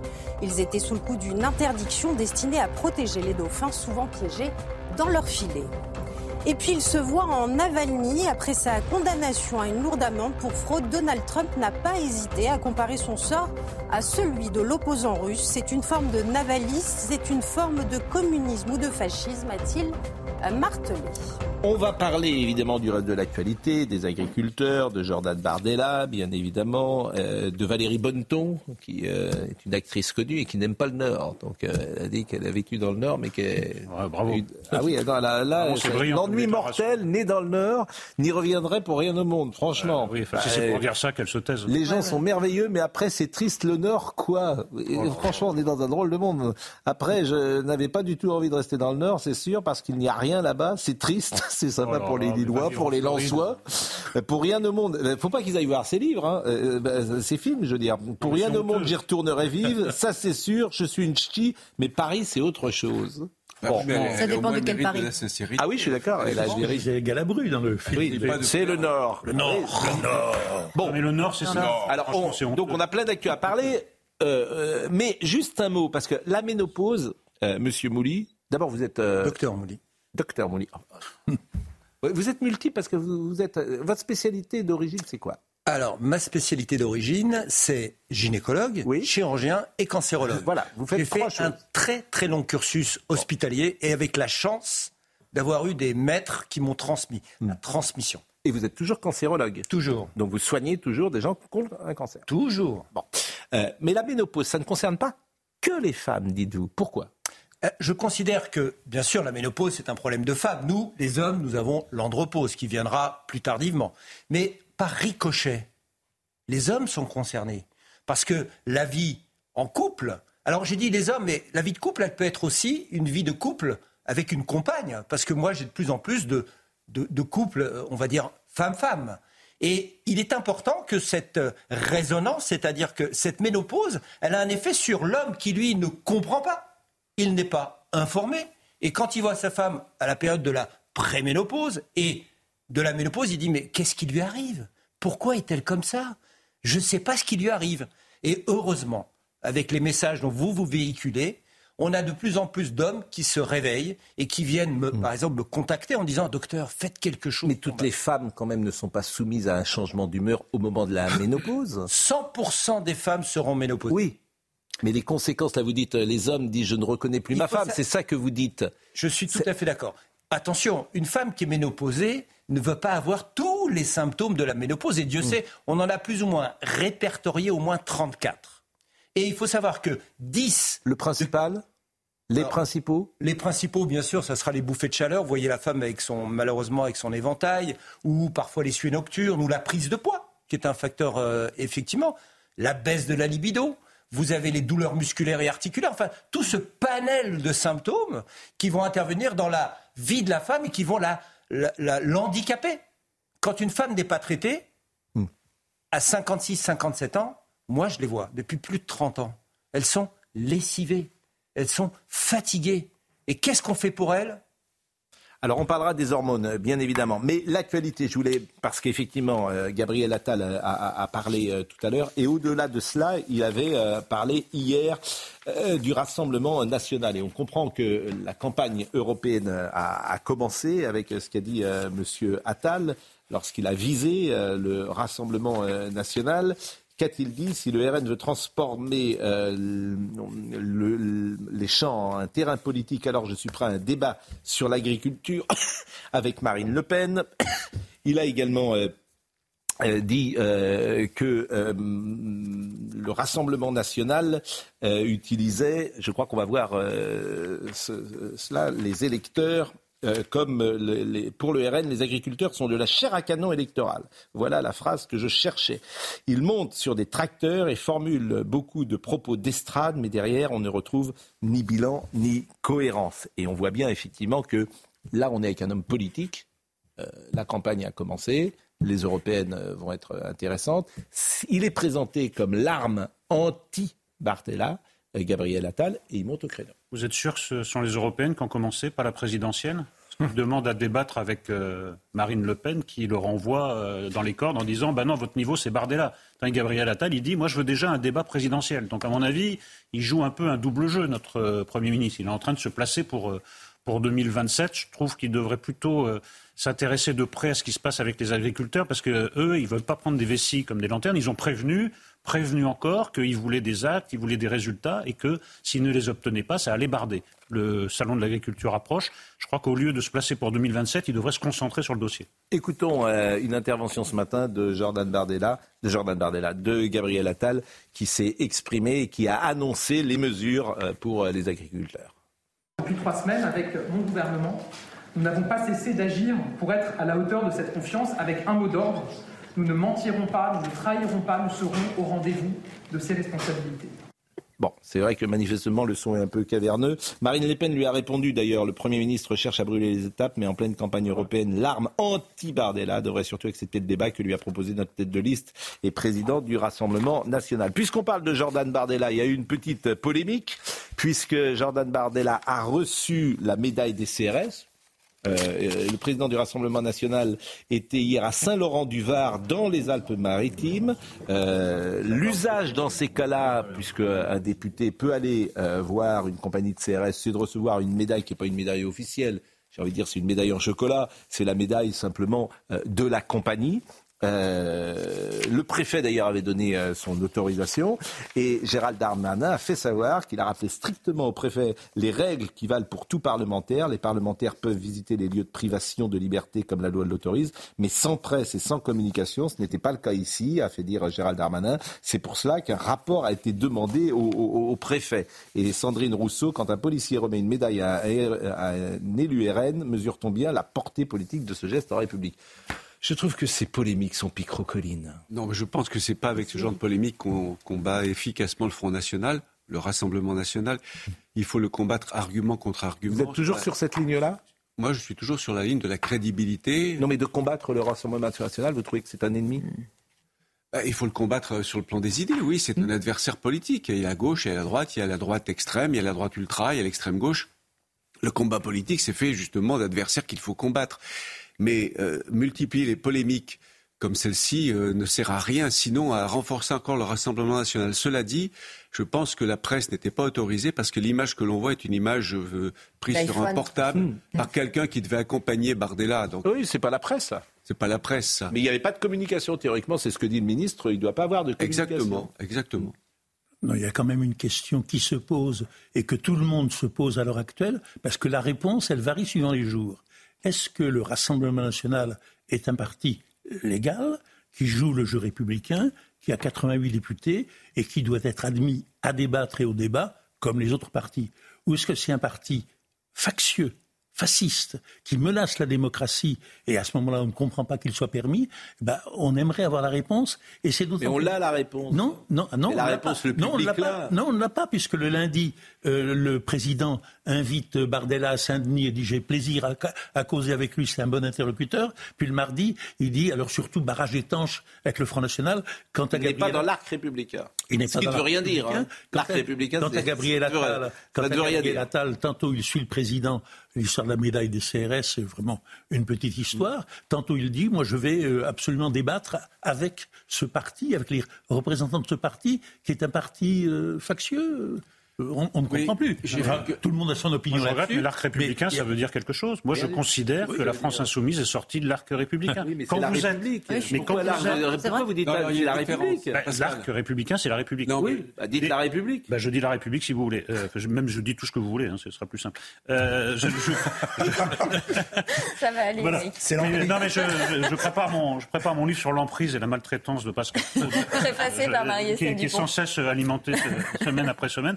Non, mais, c'est un mot pour, euh, vous voyez, c'est des mots valises qui ne veulent rien dire. Quand un parti est le détaillant des grossistes islamo-gauchistes, c'est-à-dire essaye d'importer une, vraiment une idéologie qui nous est complètement étrangère, j'estime qu'ils ne font plus partie de la République ou l'arc républicain ou euh, ce que vous voulez. Donc ça existe. Cette notion existe. Après, Dominique Jamais, vous avez répondu à la question. pour le président de la République, les jours pairs, euh, Le, RN est un interlocuteur. Les jours impairs, il ne l'est pas parce qu'il ne fait pas partie de la Le président Macron a du mal quelquefois à se comprendre lui-même. Hein. J'ai vu une distinction subtile de Loïc Signor, qui était journaliste, je crois, qui est maintenant porte-parole de Renaissance. Il différencie l'arc républicain, ceux qui partagent les valeurs de la République, du champ républicain ceux qui sont élus au suffrage universel, qui sont dans l'Assemblée nationale. Oui, c'est un peu subtil. c'est des éléments de langage. Ils sont en réunion ils cherchent ça non, mais pour trouver. mais arrêtez. L'arc républicain, c'est la République. Voilà, il y a ceux qui sont dans la République, ceux qui sont hors de la République, ceux qui croient aux valeurs de la République, ceux qui ne croient pas aux valeurs de la République. Je rappelle que dans les années 70, vous comme moi, personne ne m'a jamais parlé des valeurs de la République quand j'étais à l'école. Personne, ni du mot laïcité, ah ni de vivre ensemble. Mais évidemment. Non, parce que... Ni de vivre ensemble. Et personne, le meilleur exemple, c'est que personne ne faisait le reproche à Michel Platini de ne pas chanter euh, la Marseillaise, qu'il ne chantait pas, parce que personne n'imaginait qu'il n'aime pas la France. Ah Donc tout le monde s'en fichait. Ah non, mais on est d'accord. C'est-à-dire que les, joueurs, dans les années 70, ne chantaient pas tous la Marseillaise, mais tout le monde s'en fichait. Eh Parce que personne n'aurait dit à Michel Platini, vous n'aimez pas la France. C'est un exemple qui, montre combien la société, hélas, a changé. Oui, Michel Platini, dont le père était italien d'ailleurs. Mais bien sûr, mais quand il est arrivé... L'intégration parfaitement réussie. il s'appelait Aldo, son père. Et quelle est la première chose qu'il a fait? Il l'a appelé Michele? Non, Michel. Non, il l'a appelé Michel. Exact. Qu'est-ce que vous voulez que je dise? Bah, Donc euh, après, on peut parler pendant des heures. Hein. Mm. Et effectivement, les Italiens de cette époque, qu'est-ce qu'ils disaient? Vous qui êtes sans doute d'origine italienne. Les parents disaient quoi? Tu ne parles pas italien. Bien sûr oui, mais on a, on a instauré, pardonnez-moi, euh, Pascal Pro, le droit à la différence dans les années 80 et que l'idéologie SOS euh, Racisme, entre autres, euh, supposait combattre toutes les discriminations. Je rappelle encore qu'à l'époque, il n'y avait pas de discrimination d'État. Il n'y avait pas des lois euh, d'apartheid qui avaient été votées en France pour euh, discriminer les Français issus de l'immigration euh, et les autres. Il y a des lois d'apartheid Non, il n'y en avait pas précisément. Donc moi, je réfute. Et aujourd'hui, il n'y en a pas non? Plus. Et aujourd'hui, il n'y en a pas non plus. C'est la raison pour laquelle je réfute cette idéologie qui s'est instillée dans le discours politique, qui a tendu malheureusement à diviser la société en assignant certains parce qu'ils étaient d'origine ou parce qu'ils étaient de confession. Donc moi, je suis, comme disait Monsieur Valigny, pour l'universalisme républicain, c'est-à-dire que la contingence citoyenne est au-dessus de la religiosité ou de l'ethnicité, mais ça, c'est pas le problème. Je reviens à ce que disait Eric Nolot et au sujet euh, notamment de, l'extrême droite qui fait tant peur à Emmanuel Macron. La radicalité, en réalité, dans le discours politique, elle s'exprime aujourd'hui chez LFI. C'est-à-dire que ceux qui soutiennent euh, les, les, violences, ou en tout cas qui les cautionnent comme étant des violences policières, ceux qui nous parlent de racisme systémique en permanence, ceux qui nous parlent de racisme et d'assignation identitaire à communautés religieuses, ceux qui soutiennent euh, le Hamas, ils sont plutôt à l'extrême gauche. La radicalité dans ce pays, elle s'exprime plutôt chez les filles que euh, du Rassemblement national. Maintenant, il y a un chiffre très intéressant que donne euh, Jérôme Fourquet dans son ouvrage La France d'après. Jean-Marie Le Pen avait 20 millions de voix d'avance en 2002. Il en a 11 millions en 2017. Euh, Marine Le Pen, pardon, en a 11 millions en 2017. Et en 2022, elle n'en a que 5,5 millions. De retard. De retard, absolument. Donc c'est l'inquiétude politique d'Emmanuel Macron, elle est là. Au niveau du plébiscite populaire. Un mot sur les agriculteurs et ce qui se passe avant le salon qui sera inauguré ce week-end avec la possibilité, est-ce qu'Emmanuel Macron sera présent? Oui, sans doute. Mais est-ce qu'il y aura des manifestations contre lui Mystère et boule de gomme. Voyez le sujet de Adrien Spiteri parce que ça se tend, et notamment à Guingamp, mais ça s'est étendu également à Marseille. Une remorque pleine de déchets, déversée au milieu de ce rond-point. Aux portes de Guingamp, le feu de la colère a été rallumé hier. Des dizaines d'agriculteurs se sont rassemblés pour maintenir la pression sur le gouvernement. On est à bout, on en a ras-le-bol. Aujourd'hui, euh, les annonces, c'est bien beau. On veut les voir euh, chez nous. On a beau dire, ah oui, on va faire ci, on va faire ça. Mais ça s'arrête là. Les promesses aujourd'hui n'engagent que ceux qui les écoutent. À plus d'une centaine de kilomètres de là, autour de Castel-Sarrazin, l'autoroute A62 est une nouvelle fois bloquée. Dans le Pas-de-Calais, des opérations dans les supermarchés ont été menées pour vérifier les lieux de production des produits alimentaires des agriculteurs qui peuvent compter sur le soutien des clients. Je comprends. Ils ont raison de faire ça. Euh, tout ce que je peux prendre français, je le prends. Certains professionnels ont collé des étiquettes sur les produits importés comme un symbole à quelques jours du salon de l'agriculture qui met à l'honneur les produits du terroir. Manger français, d'ailleurs, c'est euh, une des demandes de Gabriel Attal, notamment dans les cantines. Euh, c'est un effort qui sera fait, a-t-il annoncé ce matin. Je vous propose d'écouter M. Arnaud Rousseau, que vous connaissez, qui est le président de la FNSEA, et qui parle de la présence d'Emmanuel Macron samedi au Salon de l'agriculture. On lui a dit hein, euh, euh, qu'une fois que le boulot est fait, il déambule dans les allées, il est président de la République, voilà. Mais je pense que l'intérêt de ce moment, c'est aussi qu'il prenne la dimension du niveau des attentes qui est très élevé. Voilà. Après, s'il veut pas prendre en compte, s'il veut faire comme d'habitude, voilà, il prendra ses responsabilités. Nous, on a toujours dit qu'on prendrait les nôtres, mais nous, on lui a dit que là, ça ne pouvait pas se passer comme ça. Ça peut être euh, tendu. Ben, les, les gouvernants de ce pays, dans la mesure où les agriculteurs ne représentent plus que 3-4% des actifs, s'étaient dit progressivement qu'on pouvait les ignorer, qu'on pouvait passer outre leurs désirs, qu'on pouvait les laisser dans leur coin, etc. Et ce qui se passe en ce moment, c'est qu'on découvre deux choses, la, trois choses même. La première, c'est l'état réel, la situation des agriculteurs. La deuxième, c'est euh, leur unanimité.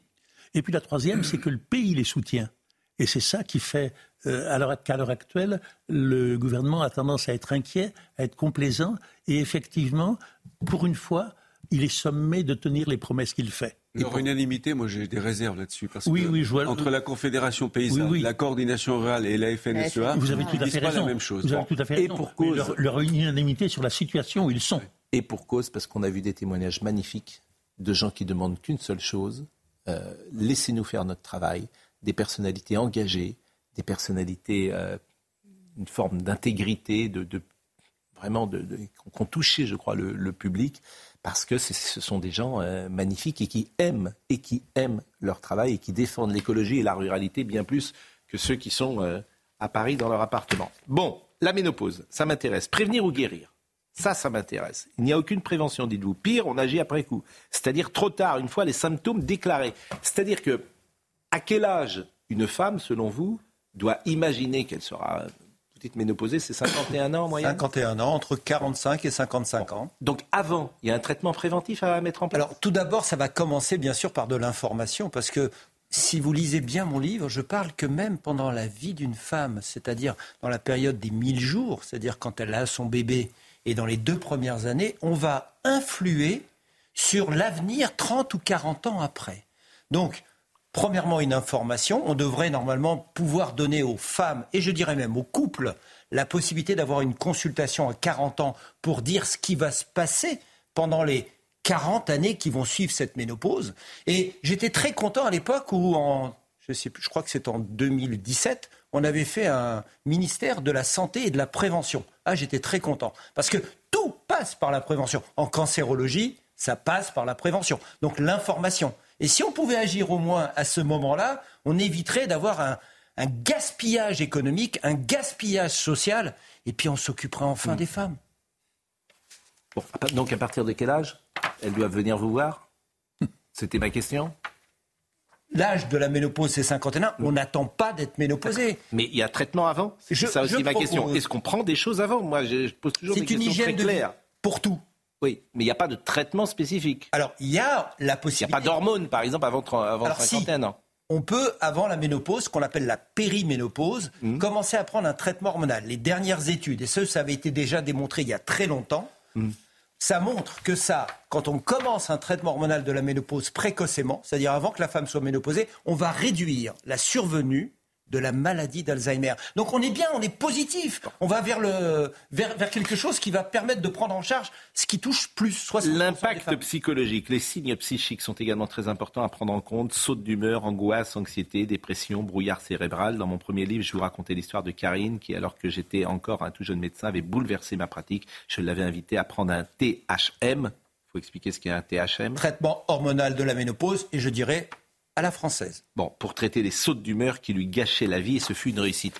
Euh, il y a des statistiques, par exemple, sur ces sautes d'humeur. Est-ce que c'est une femme sur deux, une femme sur trois euh? Alors, en préménopause, c'est à peu près 15 à 30 des femmes qui ont ces sauts d'humeur. On appelle ça the brain fog, le brouillard cérébral, et qui va augmenter avec le temps, puisque la carence en oestrogène, l'absence d'oestrogène, cette hormone de la femme, nous on a la testostérone, les femmes ont les oestrogènes, vont entraîner au niveau du cerveau des connexions, vont entraîner une baisse de certaines hormones, neurotransmetteurs, notamment la sérotonine, la dopamine, et puis on va avoir ce qu'on appelle une absence de d'absence de protection du cerveau. On appelle ça la neuroprotection. Donc l'œstrogène, c'est vraiment ce qu'on a appelé à une époque l'hormone de jouvence, l'hormone de la femme. C'est l'hormone qui va. D'ailleurs, l'OMS en 1980, recommander le traitement hormonal de la ménopause. Bon, j'imagine que vous avez dans votre cabinet des jeunes femmes, des femmes qui viennent dans cette période peut-être particulière et qui témoignent d'une difficulté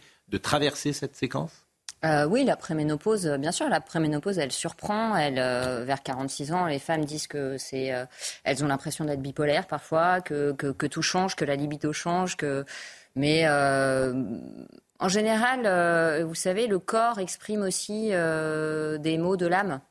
Et donc, euh, très généralement, ce, ce, cette tempête hormonale, euh, elle va être le support pour exprimer d'autres choses en psychothérapie, euh, des difficultés conjugales qui sont accentuées par les, par les aléas de la libido, etc. Donc, moi, je crois vraiment que l'approche, elle doit être holistique. en fait, on doit s'occuper du corps, mais on doit s'occuper aussi euh, de l'esprit qui habite ce corps, parce que, euh, parce que les, interactions, elles sont euh, bidirectionnelles. C'est ce que j'expliquais dans mon premier livre. Mon premier livre, c'était une bouée à la mer que je lançais aux femmes ménopausées qui allaient le devenir ou celles qui le feraient plus tard. Et dans ce deuxième livre, je parle de ce qu'on appelle la synergie positive. Et Estelle est là. Effectivement, moi, je pense que la prise en charge, la méditation, l'alimentation, une prise en charge tout à fait globale et holistique va permettre à la femme d'avoir un, une. Non, mais en fait, ce qui est très important quand vous parlez de la prévention, c'est nous, à titre individuel, en fait, la, manière dont on sera femme à 50 ans, euh, elle se décide entre 25 et 40 ans. Si on fait du sport, qu'on mange bien, qu'on mange du bon gras, qu'on mange pas de sucre, etc., on aborde avec une plus jolie silhouette. On approche on, aborde avec plus de sérénité aussi ça. Et puis je pense que ce qui est important de dire, c'est qu'il ne faut pas paniquer les femmes. Il y a une période qui est difficile, mais en réalité, moi j'entends plein de femmes qui me disent Ah, ça y est, c'est passé. Non. La tempête de la ménopause est passée. Ah bah moi j'en ai dans mon cabinet qui me disent faux. Je me suis retrouvée dans ma sexualité autrement. alors, je veux dire c'est important de le dire quand même, parce qu'on ne peut pas condamner les femmes à l'échafaud de la ménopause. Il y a le problème, c'est qu'on a donné comme dialectique le mot ménopause et post-ménopause. On a l'impression que les femmes, elles sont ménopausées, elles rentrent dans un sas et elles en sortent. Et on leur dit, ça y est, c'est la post-ménopause. Mais la post-ménopause. Non, mais c'est un équilibre qui. Non, il n'y a pas de post-ménopause. Vous serez toujours privé de votre oestrogène. Et donc, les, les, les, phénomènes qui vont apparaître, l'ostéoporose, la maladie cardiovasculaire, euh, les troubles cérébraux, la sécheresse du vagin, comment vous allez. Quand vous avez une fleur à qui vous arrosez, que vous arrosez, le jour où vous cessez de l'arroser, Qu'est-ce qui se passe Bon, est-ce qu'il y a des contre-indications Est-ce qu'il y a des contre-indications C'est important de le dire. Bon, donc vous recommandez le traitement hormonal. Je, en France, il n'a pas toujours été. Euh, Alors, les Américains en 2022 ont recommandé le traitement hormonal à la française le mm. plus tôt possible et sans limite de durée. Mm. On ouvre même maintenant la possibilité de le donner aux femmes qui ont eu un cancer du sein de mm. très bons pronostics. On a donc toutes ces avancées et tous les éléments positifs. Alors bien sûr, il y a des contraintes. Voilà, c'est ça qui est important pour ceux, je pense, à celles qui nous écoutent. Alors on a défini ce qu'on appelle la fenêtre d'intervention, c'est-à-dire le moment où on devait commencer un traitement, c'est-à-dire entre les 10 ans qui suivent le début de la ménopause ou 60 mmh. ans. Mmh. Mais et c'est là où on diminue tous les. Contre-indications, soyez précis. Hypertension artérielle, saignement vaginaux d'origine indéterminée, c'est ce que je lis, hein. hypersensibilité connue euh, aux produits prescrits, antécédent d'un cancer du sein? Alors, l'antécédent du cancer du sein, dans mon livre, je ne l'ai plus mis en premier, je l'ai mis en second dernier. Pourquoi? Parce que maintenant, on évolue. On est en train de changer de paradigme. On est en train de se dire que les 60% de femmes qui ont 50 ans et qui ont eu un cancer du sein de bon pronostic, parce que heureusement, il y a des cancers du sein de bon pronostic où on peut parler de guérison. Qu'est-ce qu'on fait? Une femme sur trois va mourir d'une maladie cardiovasculaire, mm. une sur 26 d'un cancer du sein. Elle va avoir une sur trois va faire de l'ostéoporose. Mais on va prévenir tout ça. C'est pour ça qu'Estelle, je vous dis, effectivement, il y a des choses à faire. Mais ça ne s'arrête pas. Dernière chose, tout ça est remboursé par la sécurité sociale. Heureusement. Donc ça, c'est important aussi de le dire. Et j'aimerais bien que tous les traitements hormonaux sont remboursés par la sécurité sociale. Tous les traitements hormonaux. C'est plutôt cher un traitement hormonal? Ça coûte pas grand chose et c'est pour ça que. C'est-à-dire que c'est quotidien. Alors, c'est normalement, en tant que cancérologue, on essaye de le faire du 1er au 25e jour du mois pour permettre au corps d'éliminer ce qu'on appelle les cellules mortes. Vous allez mm. peut-être entendre un, mot qui s'appelle apoptose, c'est la mort cellulaire. Vous mm. avez des sortes de, camions qui viennent enlever les cellules mortes pour mm. qu'on évite ça. Mais tous les jours Tous les jours de toute la vie de toute la vie, puisque tous les jours de toute la vie. Post-ménopause. non, non, mais pourquoi vous souriez Parce que vous parlez comme les petits enfants. Bah, ah bah, de toute la vie, oui, mais je sais, mais on a tous quelque chose en nous euh, d'enfant de toute la vie. Mais non, mais j'essaie. Je, je suis obsédé par le téléspectateur, de dire est-ce qu'il comprend tout ce qu'on dit? Pascal, j'aurais aimé, on est en période européenne, j'ai été, vous avez vu que j'ai bougé un petit peu, j'aimerais bien qu'on fasse une task force ménopause au niveau de l'Europe. Parce que l'Europe, c'est le berceau de l'hormonologie et notamment pour la femme. Et je, n'ai pas de réponse. dernière chose, dernière chose, parce que sur la libido, j'entends tout et son contraire.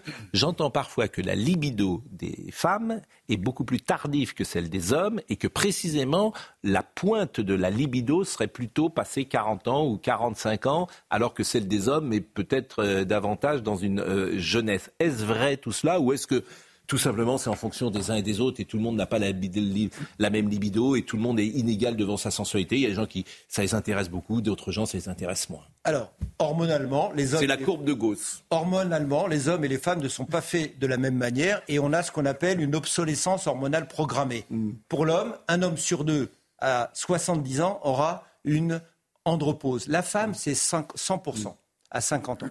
Et donc, ce phénomène hormonal qui va agir sur tout le corps, il faut savoir que... Mais je vous ai parlé de la libido, ben Oui, mais si je suis en train de vous expliquer qu'une femme qui a mal, une femme qui a une dépression, une femme qui a le vagin malheureusement qui est sec, euh, tous ces éléments-là vont faire qu'il déprime. Elle va pas en avoir envie. Et l'homme, par et une femme sous psychotrope, et une femme qui a l'endométriose, et une femme qui a des règles. Pourquoi vous souriez euh, sur ma question? Vous sembliez sourire.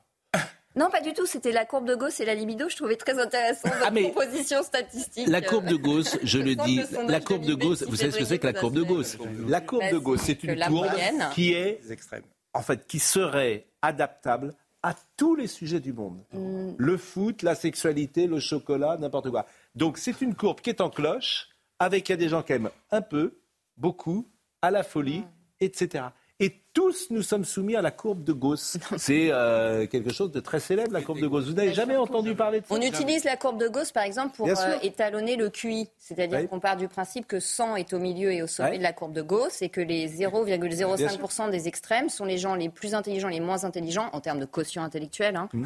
Euh, euh, et qui sont donc aux extrêmes et donc très minoritaires. Et c'est une courbe. Et la courbe de Gauss, bien sûr. C'est comment On dirait un J'ai eu, euh, la courbe de Gauss. Elle, la courbe de Gauss, elle ressemble au serpent qui a mangé, a mangé un. Mais tout le monde. Ah bah, alors là, vous me surprenez parce que c'est. Et par exemple sur la sens sur sa, la sensualité, tout le monde peut le constater. Il y a des gens qui sont, ont une sensualité très puissante, peut-être. Mais la libido, elle s'adapte aussi. C'est-à-dire que quand vous êtes en couple, plus vous faites l'amour, plus vous avez envie de faire l'amour. Et puis dans les périodes où vous avez, où vous n'avez pas l'occasion de faire l'amour, vous avez aussi moins de libido. Ça joue aussi. Ah, mais dans tous les domaines. Le plus, plus et le moins, moins, il bah marche. Hein. Plus tu nages, plus tu nages, plus tu manges de chocolat, plus tu manges de chocolat, moins tu fumes, moins tu fumes, moins tu bois, moins tu bois, plus tu lis, plus tu lis. Alors ça, d'émission, ça marche. Alors ça, le plus, plus et le moins, moins dans tous les domaines, ça vous pouvez l'adapter. Plus on présente une émission, plus on a envie de présenter une émission. Plus on parle, plus on parle. moins on parle, moins on parle. Pascal, pour répondre à Estelle. Marie-Estelle. Marie-Estelle, excusez-moi. Bah oui. C'est la moindre des choses quand même pour un gynécologue. Une psychiatre et qui dit qu'on utilise trop les antidépresseurs pour cette période de vulnérabilité, de dépression. Alors que c'est un phénomène qui est, et les études l'ont montré, hmm, d'origine hormonale. Et puis l'alimentation, l'alimentation joue beaucoup sur le moral. et j'en parle, bien sûr. Oui, l'alimentation. Le, oui. le comment? Le, tryptophane, c'est le précurseur de la sérotonine que vous avez dans le chocolat, par exemple. C'est un acide aminé qui est très fragile parce qu'il passe la barrière mésencéphalique, mais il rentre en contradiction avec d'autres acides aminés. Et donc, en fait, si vous mangez du chocolat, par exemple, il ne faut pas manger de la viande rouge en même temps. Exact. Sinon, vous tuez le tryptophane qui est dans le chocolat, qui vous permet de fabriquer de la sérotonine. Il en mange pas assez. Qui vous permet de vous sentir bien. Qu'est-ce que je ne mange pas assez Non, non, mais vous, ça va. vous vous sentez bien. Chérie, chérie, il y a du tryptophane ce soir à manger Elle est bien cette émission médicale. Mais ah, c'est une vraie émission d'extrême droite qu'on aura fait. Hein. Alors là, depuis ce matin, je peux vous dire que là, c'est une vraie émission d'extrême Apparemment, c'est votre femme qui fait la cuisine, hein, donc c'est un peu rétrograde. D'après la dernière euh, intervention. Non, mais je ne dirai plus rien. Alors, écoutez, là-dessus. D'abord, ce n'est pas vrai. Derrière, croyez-moi, grand homme, il y a toujours une grande femme. Hein, qui oui. fait la cuisine. Ah oui. C'est vrai. Vous, vous et je le dis et je le répète. Bien sûr, bien sûr. Vous savez, bien sûr. Vous avez parfaitement raison de, de dire cette chose. Nous sommes vous êtes un grand homme? Non vous avez une grande femme Oui. euh, Somaya, euh, bah, il se trouve que je crois Marie-Celle que vous connaissez. Tout à fait. Bon. Euh, Somaya Labidi, qui à 10h30 va nous rappeler euh, les infos.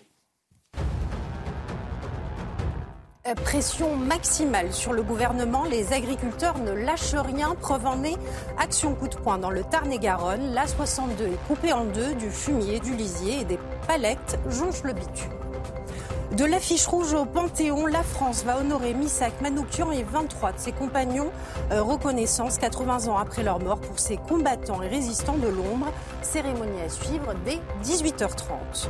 Et puis une collecte pour la mémoire. Tous les témoignages des victimes du 7 octobre sont actuellement rassemblés en vue de leur conservation à la Bibliothèque nationale d'Israël comme preuve historique de l'attaque sans précédent du Hamas.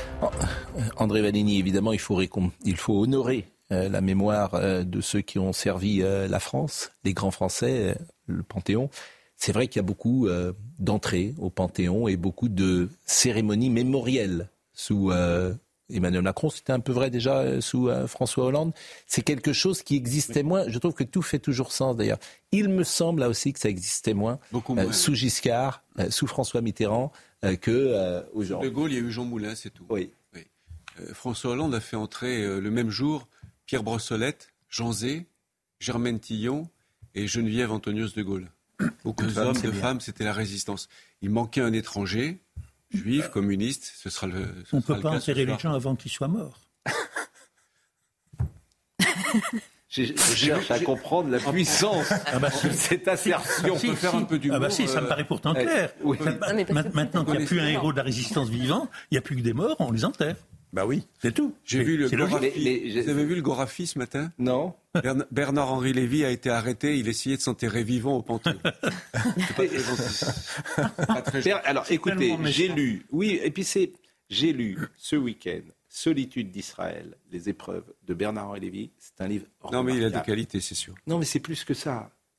Je, je, sais plus que ça. Moi, j'aurais traversé la vie sur mon siège en faisant des émissions. Et lui, il est sur le terrain depuis il 50 il ans. Il est allé en Ukraine. Donc, euh, c'est tout.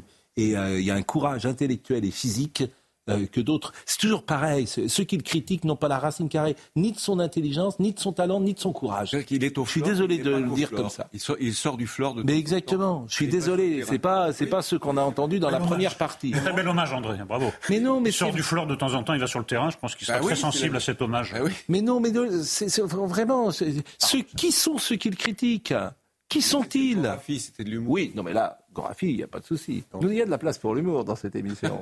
Nous sommes d'extrême droite, mais il y a quand même de la place pour l'humour. Mais le dialogue et la critique, c'est beau. Bien on, sûr. On ne reparlera pas de Valérie Bonneton, alors, parce que moi, ça me scandalise. Ah, bah dites un petit mot, tiens. Bah, on termine ça me scandalise. Ça vous scandalise, oui. Ça me scandalise parce que cette forme de mépris pour une région que j'aime beaucoup, c'est pas du mépris, elle n'aime pas le Nord. Non, mais si, c'est du mépris. Elle le trouve triste. Non, mais elle, elle y est née. On ne parle pas du, du Nord globalement. Moi, je ne veux pas tomber dans les clichés inverses, mais c'est vrai que les gens du Nord sont des, sont, euh, ont, ont, des qualités humaines remarquables qu'on trouve trouve rarement à Paris. C'est pas la même ambiance dans les rues de Lille que dans les rues de, Paris. Et j'en profite pour lancer à nouveau un appel solennel à la municipalité d'Armentières pour qu'une rue de cette ville porte le nom de Paul Gaden, qui y est né, qui est un de mes écrivains préférés. Je milite depuis des années. Il est né à Armentières, c'est un des plus grands écrivains français du XXe siècle. Il n'a pas de rue à Armentières. On préfère retenir que c'est Lynn Renault qui est la grande. Avec, avec cette chanson que personne n'a oubliée, Mademoiselle from Armentières. Parlez-vous? Vous voyez? Non, une rue Paul Gaden à Armentières. Et le Nord. Mademoiselle from Armentières. Je continue. Je vous en prie. C'est une région que j'adore. Le Grand Nord, j'y inclus la Belgique. Je trouve que voilà, j'aime ses paysages, j'aime ses villes, j'aime sa culture, j'aime ses gens. Et ce mépris. Pourquoi, pourquoi elle dit ça Quel est le sens de cette déclaration Eric, c'est scandaleux. Eric, il n'y a pas que Valérie Bonneton, il y a Bruno Dumont. Oui, mais voilà. Hein eh ben c'est voilà. quelqu'un qui est dépositaire de l'esprit du Nord, d'une forme de fantaisie, d'humour. Quand on n'a que ça à dire, qu'elle se taise ce mépris pour toute une région que je trouve magnifique avec des gens que j'aime profondément et une littérature représentée par Paul Gaden, je trouve ça scandaleux. Paul, comment vous l'appelez euh, Paul Gaden. alors, vous, avez lu des ouvrages de Paul ah, Gaden Non, mais j'en ai entendu. La plage de Chevening, voyez, la plage de Chevening. C'est un écrivain du 20e Oui, 1907, 1956. une histoire d'amour sublime. Voilà, et Marie-Estelle a lu ce que je tiens pour son plus beau livre, La plage de Chevening. Écoutez, Paul, alors la prochaine fois, vous venez avec un livre de Paul Gaden. J'ai le livre à côté de mon lit. Eh ben, eh ben, euh, comme il y a peu de chances qu'on soit, euh, qu'on vienne chez vous le lire, en revanche, venez. Euh, la prochaine fois, je viens avec, un livre de Paul Gaden. Reformulez votre demande. non, mais il n'y avait pas de demande. que le nom de Paul Gaden a été. Bon. Il me semble dix fois. Valérie Bonneton a fait un film avec euh, Danny Boone sur un fameux volcan dans le nord du nord. Oui, mais là, elle, elle parle du Nord. euh, Mais, de la oui, mais à qui, Bah, écoutez, à qui elle essaye de plaire en disant On apportera le livre. À qui Bah, écoutons quelques. Alors, moi, je vais vous dire, parce que j'y allais souvent dans le Nord. À Lens, j'adorais aller à Lens. Bah, Lens. C'était merveilleux. Quand tout le stade chantait les corons, c'était incroyablement émouvant. Lille, c'est une ville magnifique. Le Louvre. Lille. Le Louvre à Lens. Bah, bien, le Louvre-Lens, bien sûr. L'é- L'équipe de foot. Bergerac, magnifique. Bergerac, le- le- c'est le, le petit Nord. ça. Non, mais évidemment que Lille et, et que le Nord, on a une petite musique, j'avais dit à. Voilà, les gens du Nord. Ouais. D'un mec du sud. Oui, bah, mais ça m'a surpris de Valérie Bonneton, parce qu'elle dit pas, elle dit pas de bêtises d'habitude. Mais écoutez, en même temps, on peut dire des bêtises de temps en temps. Bah, c'est la dit de Gauss. La courbe de Gauss. Voilà. Franche, elle est franche. Qui n'en dit pas Qui ne dit pas de bêtises Vous avez jamais dit de bêtises? De- J'essaye de pas te dire de, mé- de bêtises méprisantes. Quelle est la plus grosse bêtise que vous ayez dite, par exemple, de votre vie plus grosse bêtise. euh, je, je- je laisse aux soins le, aux autres de le, dé- de le déterminer. Ils sont beaucoup plus doués pour me critiquer que moi-même. Bon, bah écoutez, c'est terminé. Merci euh, à tous. Merci André Valény. Merci, je rappelle votre livre aux éditions Le Duc, docteur Michel Mouly, gynécologue, chirurgien, cancérologue. Les solutions qui vous donnent le pouvoir sur votre santé. Ne souffrez plus en silence. Ménopause, c'est euh, le titre de votre livre. Euh, Michael était à la réalisation, Samuel était à la vision, merci à Eric Boimard qui était au son, Marine Lançon et Benoît Bouteille étaient avec nous, toutes ces émissions sont retrouvées sur cnews.fr. Jean-Marc Morandini, que je félicite pour ses brillants résultats ces derniers jours, on va euh, poursuivre l'aventure. Rendez-vous ce soir.